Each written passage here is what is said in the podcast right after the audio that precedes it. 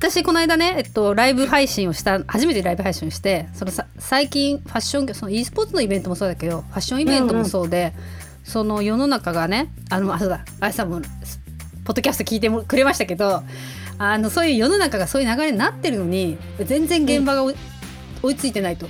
あのいやなんその福祉業界イベント業界、行政それを持ってくる行政みたいなところが、うんうんうん、感覚が全然そもそも違うところの人たちが一緒に共生社会だからやろうみたいに。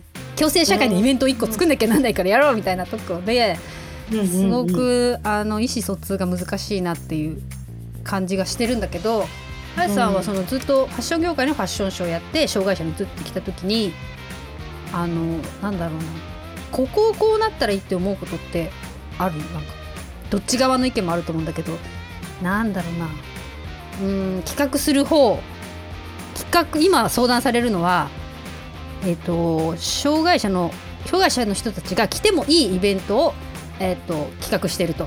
普通の人もやりながらね。障害者の人が来てもいいイベントを企画してるけど、うん。その一文の書き方をどうしたらいいだろうかっていう相談が来たりするわけよ。意味わかる？わかる。でまあだから、えっと、その時は何そういうことがあるんであれば事務局にお問い合わせくださいとまず一文入れると。うん。で、まあ、お問い合わせが来た時に何を聞くかって今度来るわけですよ。そしたら、うん。名前とかもいろいろあるしあなたの障害は何ですかと。あなたのできることは何ですかと。介助者はいますかとか、こうどんどん聞いていかなきゃいけなくなると思うんだけど、なんかまあそういうのって別に基準もないしうんむしろ聞いてくれる人はいい方であの、なんかあの難しくないですか？どんどんそういうのウェルカムしなきゃいけないのに準備整ってないんだよみんな。なんか募集の仕方そういうあのー企画を立てるときに、うん。障害の方とかいないんですか、そういう相談する人たちのとこにはもちろんいなくてで今考えてるそのまず募集要項を相談されたとするじゃん？で「ありがとうございました」ってなるけどいやうん。おいおいと当日どうするんだよ。まだ次考えられてないわけですよ。うんうんうんうん。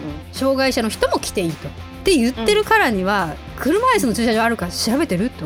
あの車椅子の人が入れるトイレ。あるって確認してるっていうもうそこから聞かないと。いや本当にそこなの。いやほんでおかしいですね そこにまず気がついてないから 募集要項だけありがとうございましたで終わるんだよね。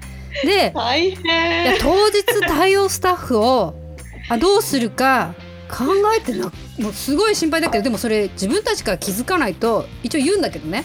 その前に研修も必要だし 言うけどその後来ないからこれ当日相当大変だってことまでまだ想像できてないなみたいな。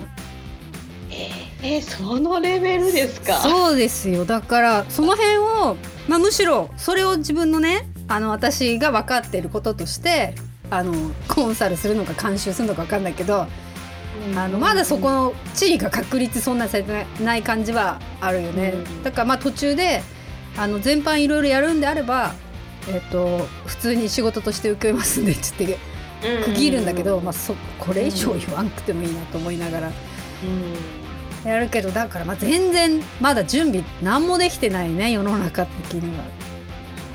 そっかそうなんだよ。それ？って感じだよね ちょっと今びっくりしました。そうだからやればやるほどあれじゃない。みんな小さい子から大きい子まで来るとほら別室ちょっと個室あった方がいい着替えたりおむつ替えるとかって、あれあった方が便利じゃない？お湯がいるのお湯もちょっとお湯沸かしお湯ポットでもあれば便利なのかなぐらいな、うんうんきっと私たちはそれをいつも見てるからすぐ思いつくけど、みんな想像もつかないわけだよね。そっか。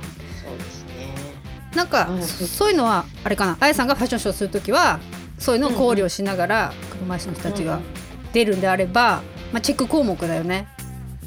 ショーとかにそうですね、でもまあ今までそのやってくださいの時うん。に、そういうバリアフルなところを指定されたこともないし、ちゃんとあの検討されて、うんうんうん。やお控え室とかうんうん。お手洗いとかの場所もちゃんとチェックした上でお願いしますって来てくださるから、そうかそれはもういい人だね、まあ、整ってんだ。整ってん。だでもそういうショーをやりたいっていうかやっぱそれこの意識はかなり高めなんだと思います。そそれをだから振った広告代理店がどうっていうところだよねきっと。その受けた人たちがどのくらいのレベルなのかばそういう人に対しての経験値じゃん。で、えっと、2月に東京のパラスポーツイベントに行ったんだけど、うんうん。あのそこではあの何の違和感もなくものすごいスタッフが、ゆうんうん配信してるけど車椅子の人もローの人もモーの人もいっぱいいたけど、うんうん。全てがスムーズだったのね。うんうんうん。ムードも変じゃないし。っていうことはやっぱり東京ってオリパラがあるからそこ人たちのイベント慣れしてるんでもうみんな広告代理店の人が対応も、なん足元とかも。うんっていうことはだから誰じゃなきゃできないってことじゃなくてただ単純に経験値だと思うんだよね。うんうんうん北海道ってすごい遅れてる感じがするからだからまああと、うんうん。そのその企画をうんうん。なんかこう誰をメインに考えてるかでまたちょっと変わってくるそのかもですね。そこにあのうんうん。障害者も来ていいよみたいなスタンスだったら、うんうんうんバリアフリーいやめんどくさい。あんまり考えてないかもしれない。そっかそっか。だけどほらちょっといいふいいふりしたいからやり ねそうやって入れなきゃっていう感じになってるよね、入れなきゃダメになってるよね。うんうん。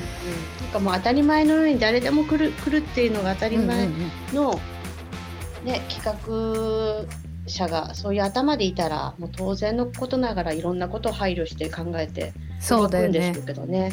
なんまあかもう根本な考え方の問題な気がしますね。そうだね。まあ言語が違う感じもしてる なんかもうね。いやでもまだまだそういうとこで仲介に入っていかなきゃいけない。私はね愛さんみたいなデザイナーとかではないので、本当仲介者みたいな感じでなんか声かけてもらえればいい使い方になるのかなっていう、まあ、うん。自分発見ですけどね、まあ、これをどうにしてどうどうしていくか経。験を。私もその初めからねあのうんうん。創業した時にお客さんはゼロの状態で創業したおバカさんなんで 本当に経験しながらいろいろ知ってって、ね。やっぱ初めの方も、ね。まあ、今でもそうかもしれないけど傷つけてしまった方もたくさんいらっしゃるし、うんうんうんうんうん。反省と、ね、あの繰り返しながら。いや本当反省と自虐ネタの方向。なんなら毎日ぱいの抜け漏れミス。ごめんなさい。みたいな。早めに謝ってくれた。みたいなね。そんな感じだよね。